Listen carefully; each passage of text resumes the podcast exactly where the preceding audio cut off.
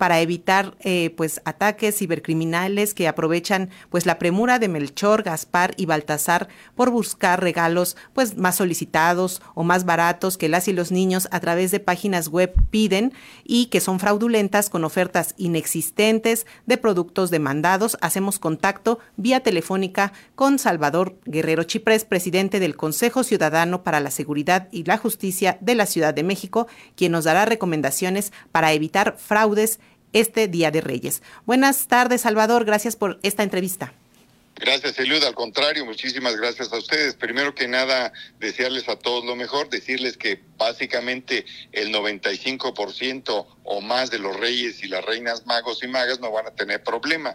Pero sí ocurre que a partir del desplazamiento delictivo digital, que implica mayores fraudes vía Internet, es más frecuente y lo ha sido los últimos dos años la aparición de fraudes en que se ofrecen eh, juguetes convencionales de relativa sofisticación o de plano tecnología de entretenimiento infantil que es ofrecida a bajos precios, precios imposibles, o que es ofrecida en páginas que están clonadas, o eventualmente también que han empezado a utilizar inteligencia artificial para representar esa clonación de manera más acabada. Frente a eso, el Consejo Ciudadano recomienda pues verificar el espacio digital donde estamos estableciendo la interacción, revisar por supuesto, nuestras claves de seguridad en cualquier plataforma que estemos utilizando, acudir a la utilización del PayPal y otras eh, formas de pago digital, por ejemplo, estas tarjetas de débito digital muy dinámicas que tienen códigos eh, bastante seguros que nos pueden servir para quienes acompañamos a las reinas y a los reyes magos en su trayecto para llevar los juguetes a donde los estarán esperando muy tempranito mañana. Claro. Hay que recordar que eh, pues el 80% de los reyes y reinas magos van el último día, es decir, el día 5 de enero. Así que no apresurarse a grado tal de perder la cautela. Claro, Salvador. ¿Cómo saber que una oferta es auténtica y el sitio o portal en Internet es seguro?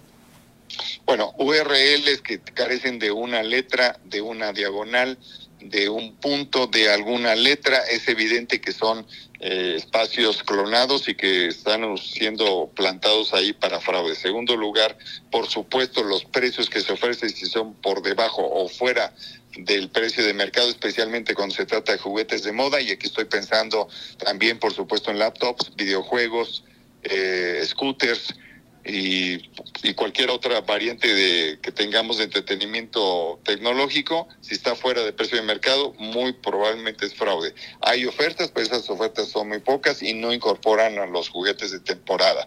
Y también nosotros decimos que hay que estar muy atento a la oferta que hacen a los reyes y las reinas magos de completar el dinero, porque pues de pronto ya están medio dañadas las finanzas familiares y se ofrece a las familias de esos reyes y reinas magos, pues completar con aplicaciones de lo que llamamos en el Consejo Montadeudas, dinero fácil, sin revisar buró de crédito y otras características que lo hacen muy atractivo y en realidad se convierte en un préstamo extorsivo. Y hemos tenido los últimos dos años eh, varios reportes, decenas en algunas entidades, centenas en otras, donde existe este montadeudas que está acechando al rey y a la reina maga. Así que hay que tener cuidado y estas son algunas de estas recomendaciones.